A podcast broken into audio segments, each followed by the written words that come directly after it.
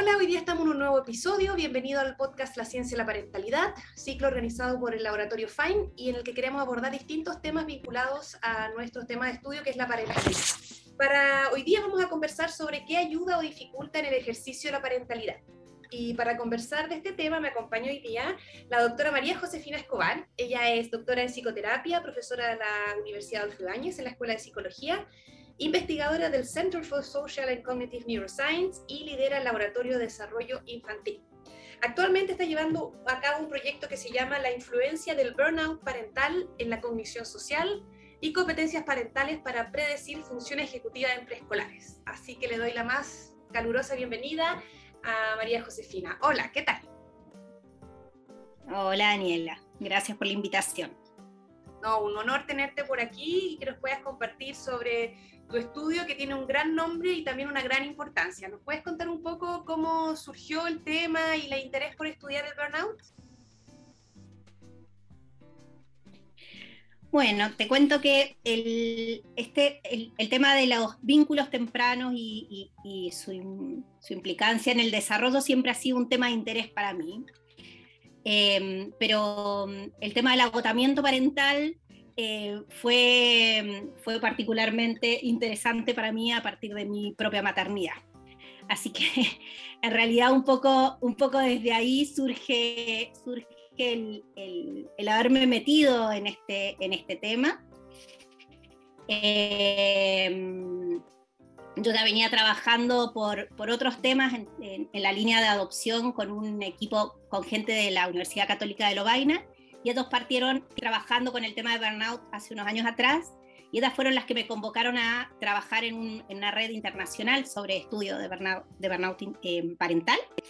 Entonces, a partir de ahí fue que, que, pensé este proyecto de investigación eh, Fondesit, que, posteriormente me lo, me lo, me lo adjudiqué. Eh, a partir de esto que se estaba estudiando a nivel, a nivel internacional, ¿no? Y que además estaba muy atravesado con lo que yo estaba viviendo en ese momento como, como mamá de, de, preescolares, ¿no? Em, entonces un poco desde ahí surge, surge el interés. Y, mm, y bueno, eh, contarte, un poquito en qué, en qué consiste el, proyecto, un poco la, la, la, pregunta o la hipótesis a la base de este, de este proyecto es que eh, nosotros partimos con, la hipótesis de que para, tener un buen desarrollo de habilidades parentales necesitamos a la base un, adulto con, también buena cognición social, ¿no? que, la cognición social sería un, buen potencial para, el desarrollo de, las habilidades parentales, sobre todo las que tienen que ver con la parte más reflexiva y de poder ver y entender las necesidades individuales de, los niños. ¿no? Pero al mismo tiempo, em, y bueno, sabemos que eso, que, el, desarrollo y el, poder conectar de forma adecuada con, nuestros hijos, con nuestras hijas, em, permite un buen desarrollo a su vez de, distintas funciones eh, cognitivas, entre ellas las funciones ejecutivas, ¿no es cierto?, que, que son tan importantes en términos de em, de, la regulación emocional, de, la adaptación social, del desempeño en la escolaridad, ¿no es cierto? Que, son la base para, para tantas cosas en la vida, ¿no? Sí. Tan fundamental. Eh, pero al mismo tiempo, lo que yo, yo empezaba a ver o empecé a, notar es que eh, nosotros podemos tener adultos, cuidadores, que potencialmente podrían ser muy buenos papás, mamás o cuidadores, ¿no es cierto? pero que si los tenemos quemados, si están, si están agotados, si, em, si, si, tienen, si tienen una, falta en términos como de recursos, en términos de apoyo en, la crianza, ¿no es cierto? Este, este potencial que tienen como, como adultos cuidadores, ¿no es cierto?, se va a ver mermado, ¿no? Entonces, un poco la finalidad de este, este proyecto es ver también cómo, si es que el burnout parental actúa como un moderador, ¿no es cierto?, en, este, en esta relación que nosotros creemos existe entre la cognición social y las habilidades, ¿no es cierto?, parentales.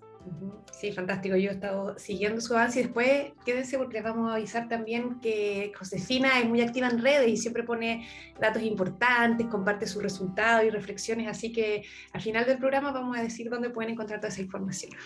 Josefina, y para que las personas que nos están escuchando y no están directamente involucradas en el estudio de la psicología, cuéntanos un poco eh, ¿A qué le llamamos burnout parental? Porque generalmente usamos más este concepto eh, en el trabajo, ¿verdad? Estar quemados por otro tipo de situaciones y cuando hablamos de parentalidad, lo que más se habla es de otros temas de salud mental, ¿verdad? Como la depresión, que se habla harto en Chile también porque tenemos estos altos índices de depresión, sobre todo eh, postnatal, ¿verdad? Eh, y del estrés, que ahora la pandemia también ha hecho que habláramos mucho de eso, pero este concepto es algo específico, ¿verdad? ¿Por qué no nos cuentas un poco para que las personas que, que no lo conocen sea, sean familiares de esto ahora? Ya, perfecto.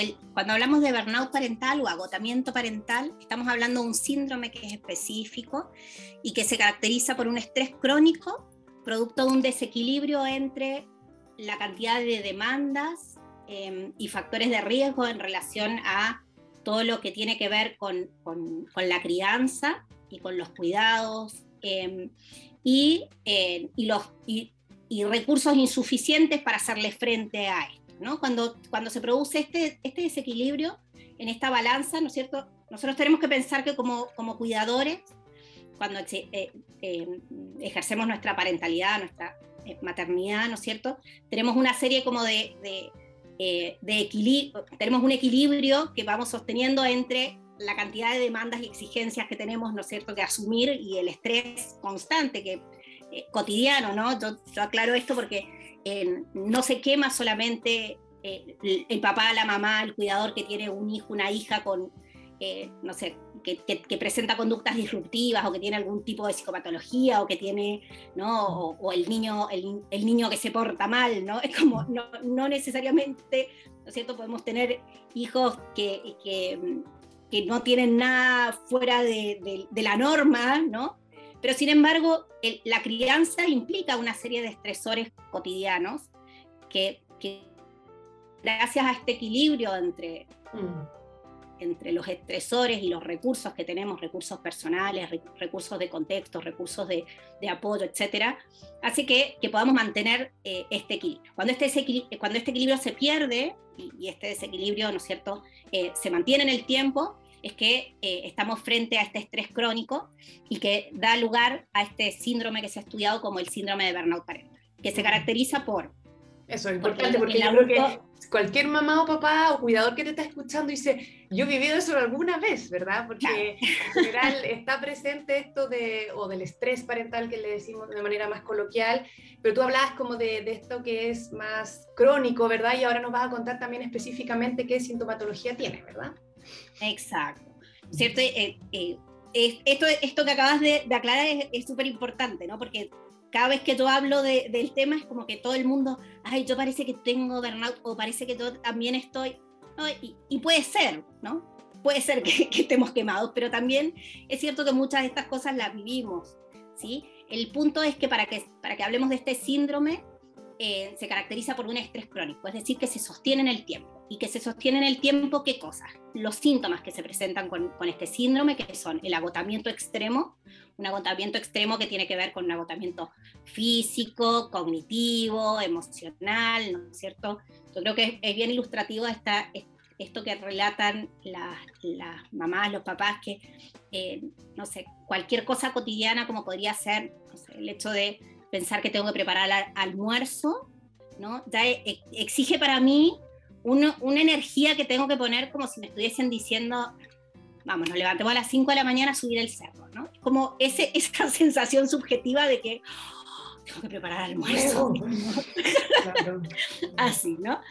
Em, otro, el otro síntoma tiene que ver con el, distanciamiento emocional, ¿no? Que la experiencia subjetiva es estar funcionando en piloto automático, ¿no? Es, yo atiendo a mis hijos, les doy de comer, los visto, los llevo al colegio, em, veo lo que necesitan, hago la comida y demás, pero, pero es como que no estoy ahí. Es como, no, no estoy en qué le está pasando a mi hijo, no estoy en qué estoy sintiendo en ese momento, ¿no? Es esta sensación de, de funcionar en piloto automático, de ir cumpliendo, ¿no? Em, el, otro, el otro síntoma tiene que ver con la pérdida del disfrute por la crianza, ¿no? El, nosotros, em, ese síntoma me parece que es importante resaltarlo porque quienes, quienes se queman, ¿sí? quienes, quienes desarrollan este, este síndrome, ¿no? Em, son papás, mamás, cuidadores que sí, en general, están involucrados en la crianza, ¿no? que, que, sí, que sí están eh, que se han disfrutado de la crianza, ¿no? Y entonces este, esta, por, eso, por eso el síntoma es la pérdida del disfrute por la crianza, ¿no? En algún momento lo, disfrutamos, en algún momento teníamos estos momentos de, placer, que sabemos que la crianza no son todo el tiempo, ¿no? Pero que sí hay momentos en que, en que me gusta estar con mis hijos. Pero que es que son el motor de la crianza. Que me gusta estar, esto ya, esto ya no se, se empieza a no sentir, ¿no? claro, y, este, pequeño momento de disfrute y es el motor de la crianza. Exacto, porque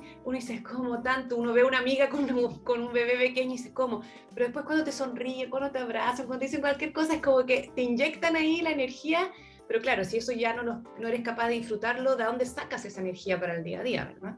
Así es, así es, ¿no? Entonces, ese, ese es otro de los síntomas que aparece. Y bueno, y el último, que va muy de la mano con, con los otros, es el contraste, es la sensación de que, de que no estoy haciendo bien lo que estoy haciendo, ¿no? De que, de que no soy la mamá que era antes, de que em, no soy el papá, el cuidador que era antes, y que estoy muy lejos de ser quien pensaba yo que iba a ser como mamá, como papá, como cuidador, ¿no? Y este síntoma, también desde lo clínico, es muy, es muy relevante porque es un síntoma que, que, está muy relacionado con la culpa, ¿no? Con, con sentirme mal con cómo lo estoy haciendo, sentir vergüenza por cómo lo estoy haciendo, ¿no? Y, y, y esto en general lleva a que, a que el adulto cuidador se, se, se, aleje, ¿no es cierto? Se, se aísle más, ¿sí? no, no, pida, no pida ayuda, ¿no? Y, y porque, porque el, el que, el, el, por ejemplo, eh, si yo he retado a mi hijo muy fuerte y lo dejé llorando, ¿no es cierto? No es algo que me enorgullezca, ¿no? Entonces es, es difícil contar o hablar de esas cosas, ¿no? Difícil hablar y decir que la verdad es que no tengo ganas de estar en mi casa, no tengo ganas de estar con mis hijos, lo único que quisiera en este momento es estar en una isla desierta, ¿no? Como, eh, eh, eso no es lo que publicamos en, en, en, las redes sociales, ¿no? En las redes sociales las fotos que vemos son de mamás felices con sus hijos, y como, ¿no? Entonces eso genera mucha culpa y mucha vergüenza, eh, entonces también es un síntoma que es, que es bien relevante, ¿no? Y estos, estos síntomas que aparecen van a traer consecuencias, ¿no? Y nuevamente un poco la aclaración que hacías recién, estos síntomas seguramente todos los que somos papás, mamás, cuidadores lo hemos vivido. ¿Quién no ha estado extremadamente cansado? ¿Quién con no ganas de irse a una isla desierta. Con ganas de irse a una isla desierta. ¿Quién no es normal, no se preocupen. Mientras no sea eh, claro. crónico y, y, tenga estas otras relaciones. Claro, el, el, punto es que, que no es, un, no es una mala semana, no es un mal día, no es, sino que en el caso del síndrome de burnout parental se sostiene en el tiempo y empieza a generar consecuencias negativas que, eh, que se, ha, se, han asociado como a nivel individual, por ejemplo, problemas de sueño, como sobre todo insomnio, ¿no? dificultades para, para dormir o, o, la sensación de no, no, no tener un sueño reparador, ¿no? En problemas en términos como de consumo de sustancias, ¿no? empezar a, tomar cosas que me hagan un poco evadir la, situación en la que estoy. Eh, también como, como, un síntoma bien eh, o como una consecuencia bien, bien seria en, o, bien grave en, en, esta, en esta línea tiene que ver con, con la ideación suicida, ¿no? porque el, la parentalidad, la maternidad es algo que, a lo que no podemos renunciar, a diferencia de, lo laboral, ¿no? donde el, el burnout laboral uno podría decir, bueno, mi fantasía es renunciar y conseguirme otro trabajo. Cuando soy madre, soy madre, ¿no? Y, cubre mucho de mi, part, de, de, mi identidad, ¿no? Entonces es difícil como, como la fantasía respecto de cómo dejar de ser madre, ¿no? Y, dentro de esto está como la idea de, de desaparecerme, ¿no? como para dejar de, cumplir. ¿no? Y, eh, y, bueno, también aparecen las ideas de fuga eh, y bueno, y sintomatología asociado, ¿no es cierto?, más a lo, a lo depresivo. Em, y son, Eso te iba a preguntar, perdón, respecto a estos síntomas, porque cuando tú lo describes, eh, alguna persona, o por lo menos yo lo pienso también muy asociado a, a, un tipo como de depresión postparto, ¿verdad? Aunque uno recién está partiendo con la parentalidad, así que no está tan crónico, pero ¿cómo, cómo se relaciona esto con... Varias cosas se me vienen a la cabeza, como por un lado lo que tú te estás escribiendo de, de una línea más depresiva, pero también de este otro lado todo el tema social y cultural de que ser madre siempre tiene que ser lo mejor y que uno que ya que tenga dudas es terrible y tu identidad ya no existe. Y otro con la autoexigencia. Sí, bueno, son dos, dos puntos bien, bien, bien interesantes y que han sido abordados por, por algunos investigadores, ¿no es cierto? En la línea de, de, mm, de la depresión, de cómo diferenciar un, síndrome de burnout parental y, la depresión relación en particular con la depresión postparto, que es con la que está más, más vinculado, es que esto se presenta en, con, con, en casos de, papás, mamás, ¿no es cierto?, con hijos mayores de 18 meses, o sea, lo tenemos, em, se aleja, ¿no es cierto?, de este periodo, ¿no?, que, que, es el que se relaciona más con la depresión postparto. Y, y se, se, distingue bien de la, de, la, de la depresión porque los síntomas están bien circunscritos al contexto crianza, ¿no? No es como que yo pierda las ganas de, de, no sé, o el disfrute de, de, hacer otras cosas, ¿no es cierto? Como ir a trabajar o estar en, en mi oficina, o, eh, ¿no? La, pero sí, si, esto, si este síndrome se mantiene, em, puede empezar a, a, a, expandirse, ¿no es cierto? A otras áreas, ¿no es cierto? Y desarrollar una depresión, ¿no? Pero en definitiva, al, al comienzo, este síndrome se circunscribe al contexto crianza ¿no? y, tareas como de cuidado. Eh, sí, de la, de la sobreexigencia te preguntas. Claro, y en la línea como de la sobreexigencia también se han estudiado, bueno, cuáles son los factores, ¿no es cierto?, de riesgo para el desarrollo del síndrome de, de burnout parental.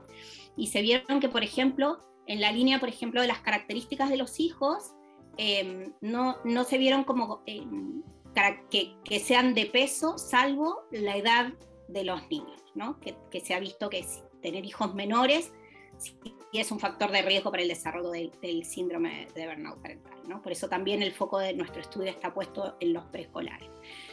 Pero también eh, lo que se ha visto que, que, se relaciona fuertemente con el, con el desarrollar el, el, síndrome tiene que ver con características personales de los, de los cuidadores, ¿no? de las madres, de los padres.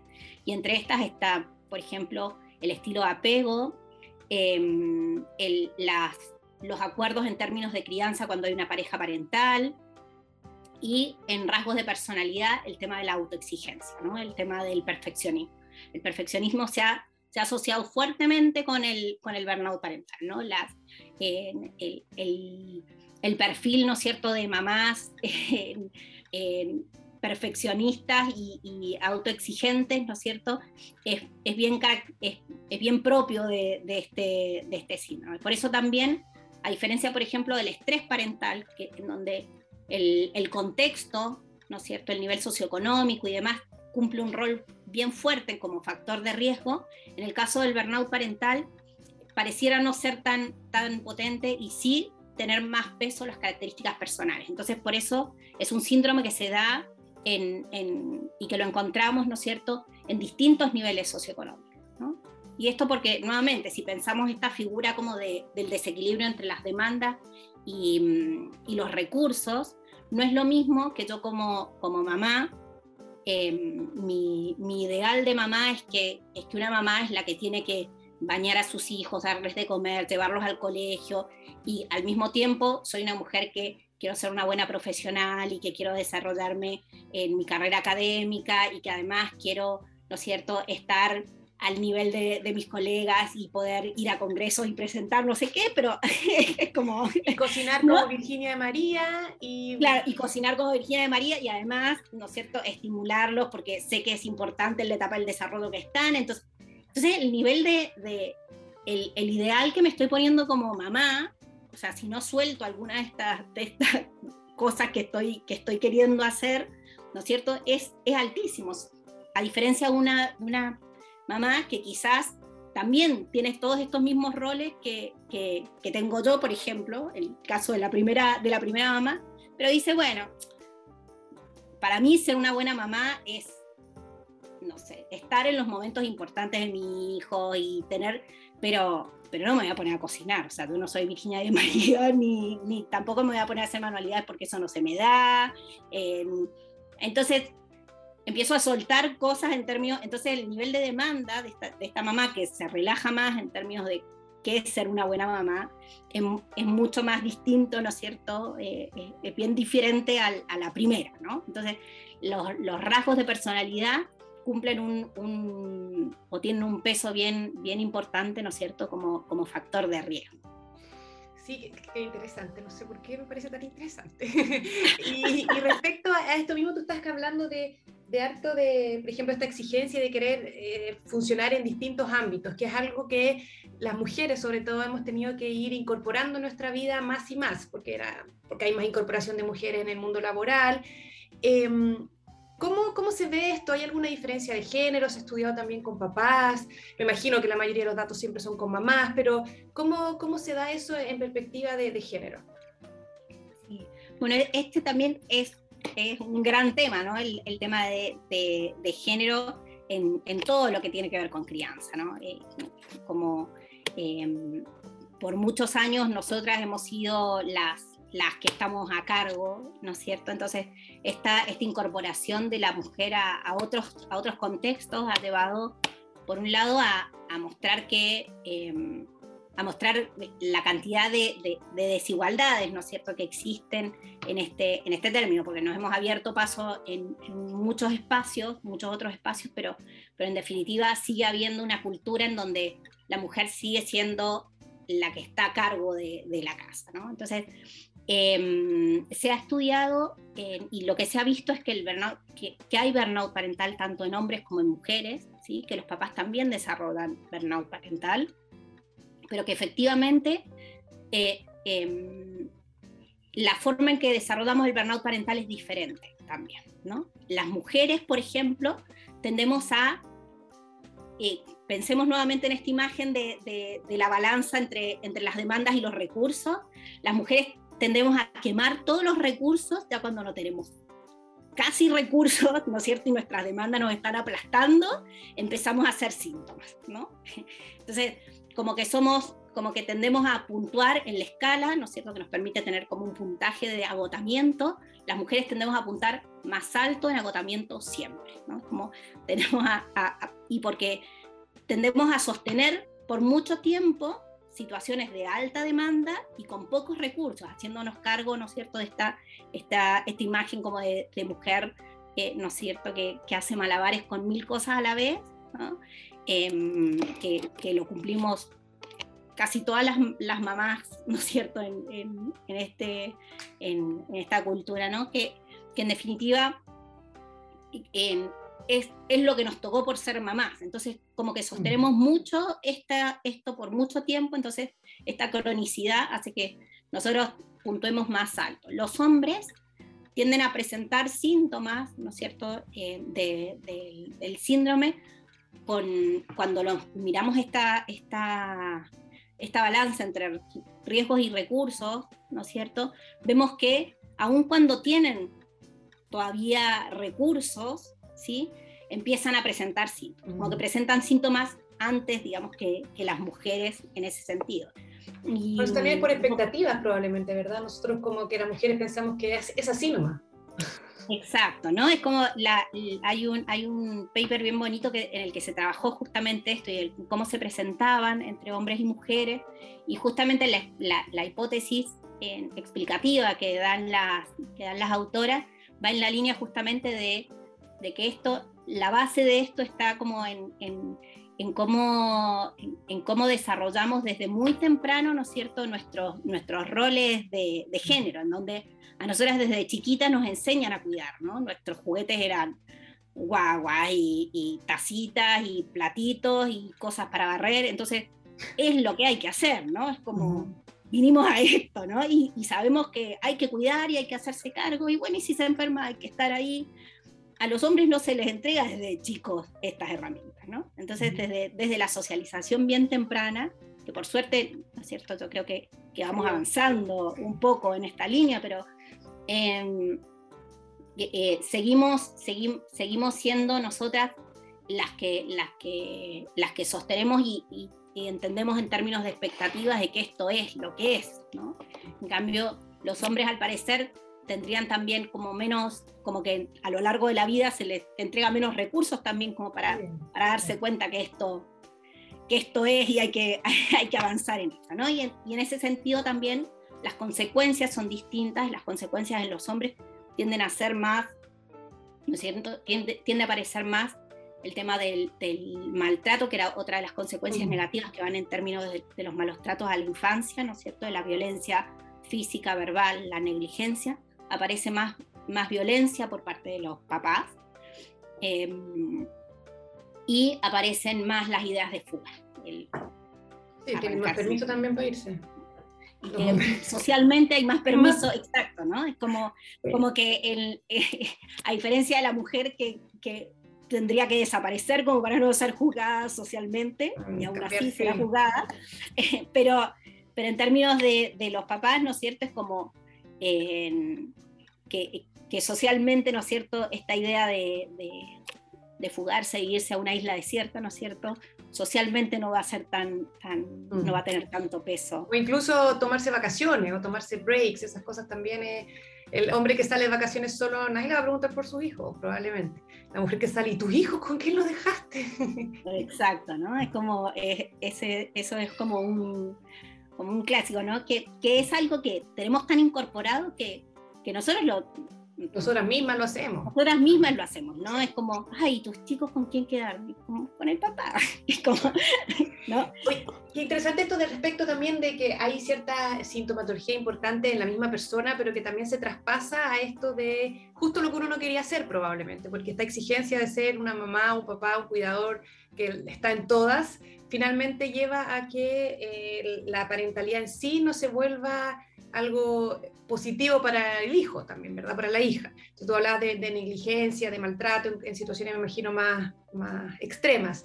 Porque también cuando hablamos de otros aspectos de salud mental, como las cosas que yo estudio un poco más, que son la depresión, como te decía, y el estrés parental, que es distinto a lo que tú estás nombrando, eh, vemos también, no sé si te ha pasado, porque en, la, en las mujeres, las mamás que yo he estudiado, veo que tienen depresión un poco más alta que los papás, pero no está directamente relacionada, por ejemplo, con la calidad de las interacciones.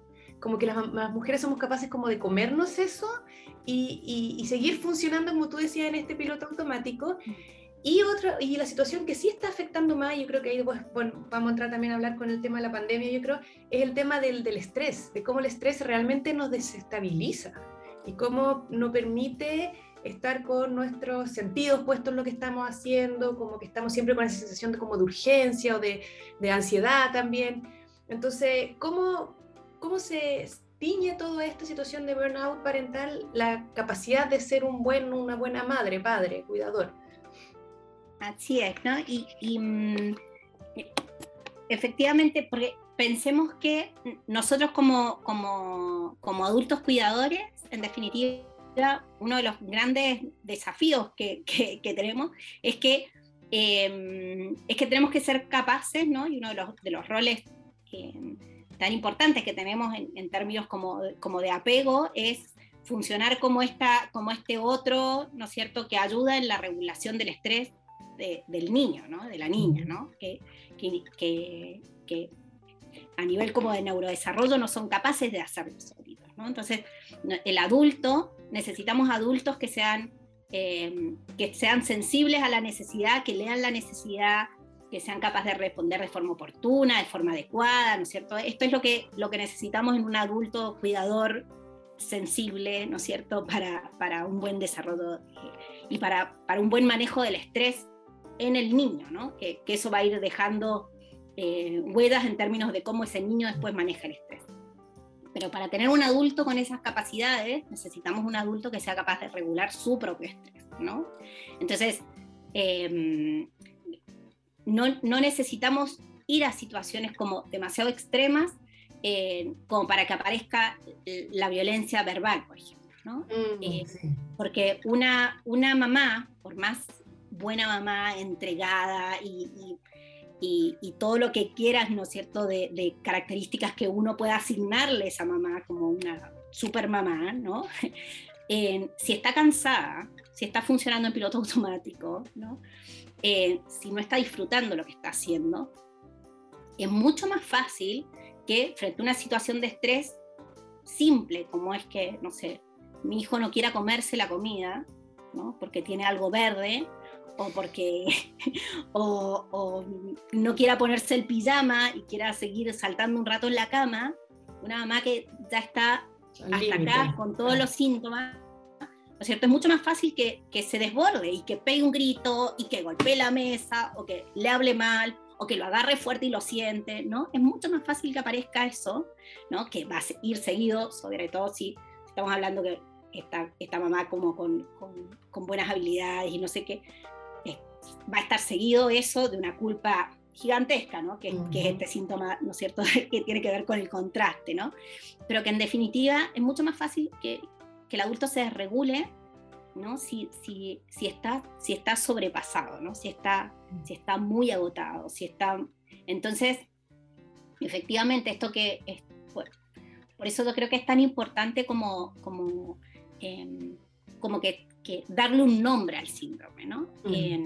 Yo creo que, para lo que ayuda en dar el nombre al síndrome no es para etiquetar, sino para, para mostrar que todo esto que te está pasando tiene una conexión, ¿no? Y que tiene que ver justamente con, con, que, con que hay un desequilibrio crónico y que hay una forma de resolverlo, ¿no? Que es justamente volver al equilibrio que se perdió, ¿no? Y ese volver al equilibrio que se perdió va a significar revisar cuáles son las expectativas que, estoy poniendo en, mi maternidad, en mi paternidad, ver qué cosas concretas puedo, puedo ir como eh, manejando, soltando, o pidiendo ayuda no somos tan buenas para eso, lo sé, las chilenas en general. Y, pensando en eso mismo, eh, que los estudios que muestran que cuando una mamá está deprimida de manera importante, pero hay un padre que puede asumir esa función o puede estar de acompañante en el proceso de criar, em, el efecto negativo en el desarrollo del niño va a ser mucho menor.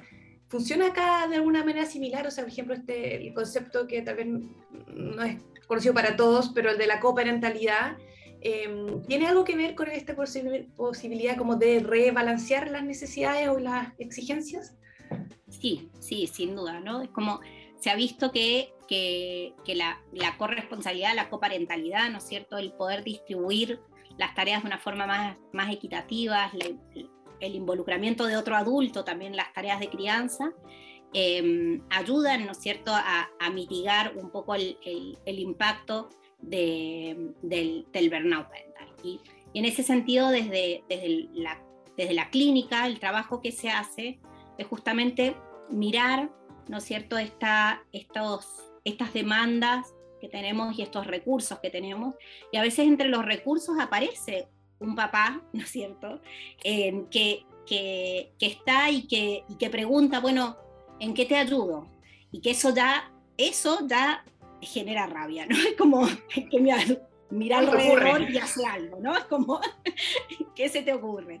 ¿No? Pero que, que en definitiva a veces uno, uno trabaja con, con esa mamá para, para mostrarle que en definitiva a veces es necesario decir lo que uno necesita, ¿no? Mm. Y que, que, para eso efectivamente a veces no somos tan buenos, ¿no? Aparece en, en se escribe como, como la ilusión de transparencia, ¿no? Es como esta idea de que el otro debería saber lo que, lo que me pasa y lo que necesito, ¿no? Si me quiere, me debería saber.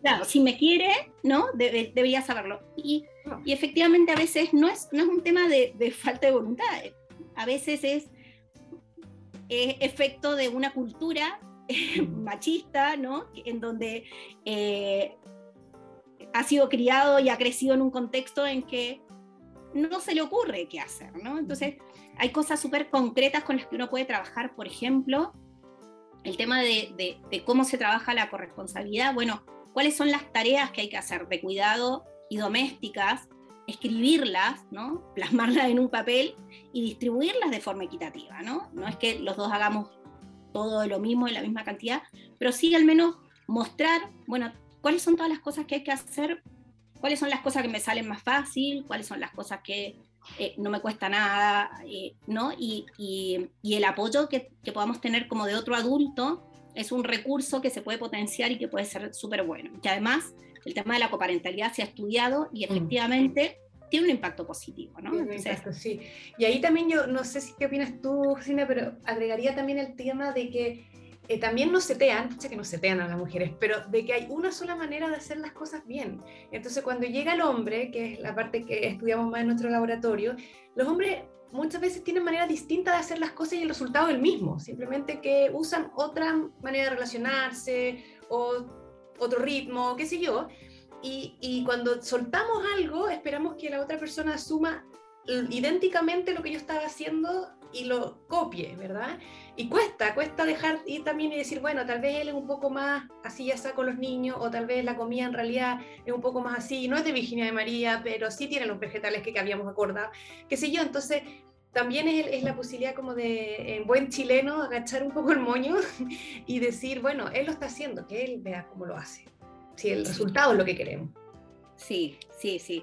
Sí, no, totalmente de acuerdo, ¿no? Es como que yo creo que, que es importante em, cuando uno está en esta, en esta situación y uno se, se, está dando cuenta que, que, está, que está sobrepasado, yo creo que, que es importante que, que tratemos de, de, priorizar cosas. Y cuando priorizamos, tenemos que saber que hay cosas que tenemos que soltar, ¿no? Porque, porque pedir, pero eh, eh, repartir tareas para que nosotros estemos supervisando la tarea del otro, ¿no es cierto? En realidad, lo que, lo que sacamos de, en términos como del nivel de demanda que teníamos es bajísimo. En realidad nos pusimos otra pega más, ¿no? Claro.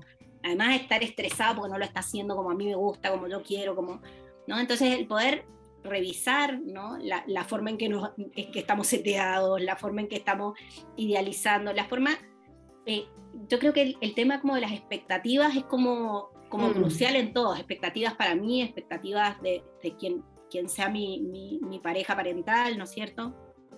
Eh, yo creo que, que es súper súper sano y súper bueno como revisarlas, y revisarlas no solamente una vez, revisarlas, ¿no? Porque también el tema como de las expectativas, eh, yo creo que es algo que, que, que también se ha visto mucho en contexto pandemia. Una cosa expectativa que tenía como, como mamá, ¿no? Y, que, y quizás el, el hacer, por ejemplo, mi expectativa como mamá era después de llegar de trabajar, llevarlos todos los días una hora a la plaza para que jueguen, para que corran, para...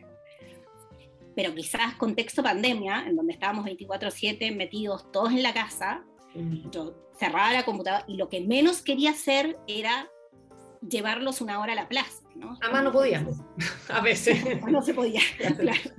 No, pero toda la razón. Sí, tú tienes datos muy interesantes que pudiste recolectar durante la pandemia, ¿verdad? Y lo habíamos prometido al principio y ya no nos queda tanto tiempo. Cuéntanos qué lograste o qué, qué mensaje o qué información lograste recopilar durante la pandemia que nos puede ayudar a seguir entendiendo esto. Sí, yo creo que, bueno, eh, en términos como de, de, de, los datos, de los datos de, de pandemia, yo creo que eh, está, un poco, está un poco esto, esto que veníamos hablando, ¿no? Que, somos las mujeres las que estamos más, más quemadas, ¿no? Eh, tenemos datos antes de pandemia y después de pandemia y se ha visto que eh, las mujeres antes y después somos las que estamos más quemadas, pero que, que los hombres, cuando se mira como cuánto creció, el, el, qué tan quemados estaban antes de pandemia y después de la pandemia, los hombres se han quemado más que las mujeres en términos de, la diferencia entre, en la comparación entre dos mismos, siguen estando menos quemados que nosotros, pero digamos, también ha tenido un impacto fuerte en, en, la, en la, parentalidad, ¿no es cierto?, el, el tema de, pandemia. Se ha visto que el tema de la, de la corresponsabilidad es un recurso súper bueno a explotar, ¿no? El, el, poder contar con un otro que ayude, ¿no? Y en términos como de, desde desde lo, de, de, las recomendaciones clínicas, como, como te decía, el, tema del agotamiento parental lleva mucho al desborde emocional, ¿no? al explotar.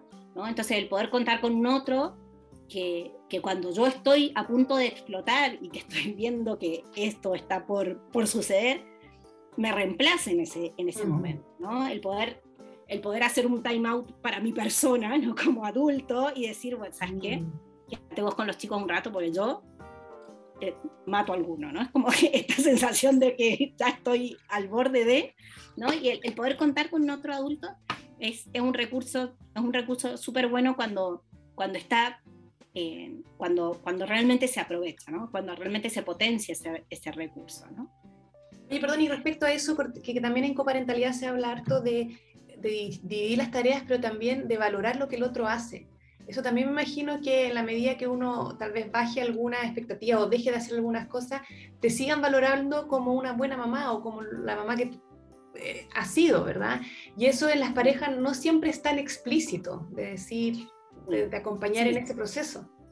Así es, eso, eso es eso es súper eso es súper importante y también es muy importante en términos de cómo socialmente todavía se distribuyen las tareas. Muchas veces hay muchas mamás que, deciden, ¿no es cierto?, postergar su, desarrollo eh, profesional para, para, quedarse en la casa y cuidar a los hijos, ¿no? Y, ahí también aparece un peso más grande porque es como, yo en realidad no hago nada más que cuidar a los chicos. Mentira, o sea, cuando cuidamos a los chicos hacemos un montón de cosas, no es como que no hacemos nada, ¿no? Entonces, en, es difícil cuando, cuando el hombre, cuando tenemos familias así bien tradicionales en términos de la distribución de tareas, que el hombre es el proveedor, el que está afuera, ¿no es cierto?, el que tiene el trabajo remunerado, y la mujer es la que está adentro al cuidado de los chicos y las tareas domésticas, el decir, bueno, hagamos una distribución equitativa de las tareas de cuidado y, y doméstica. En realidad, el papá está muy poquito en la casa, ¿no? Entonces también es poco lo que, lo que, lo que puede hacer concretamente, pero este poco se vuelve mucho cuando, eh, cuando es un adulto, cuando es un otro adulto que me escucha, cuando, cuando que preste atención a las cosas que pasaron en, la casa, cuando, eh, cuando muestra de alguna manera esto que, mencionabas, ¿no? Muestra que, que está viendo a, a, la pareja que se está quedando en la casa, que está viendo lo mucho que hace en el día a día, ¿no?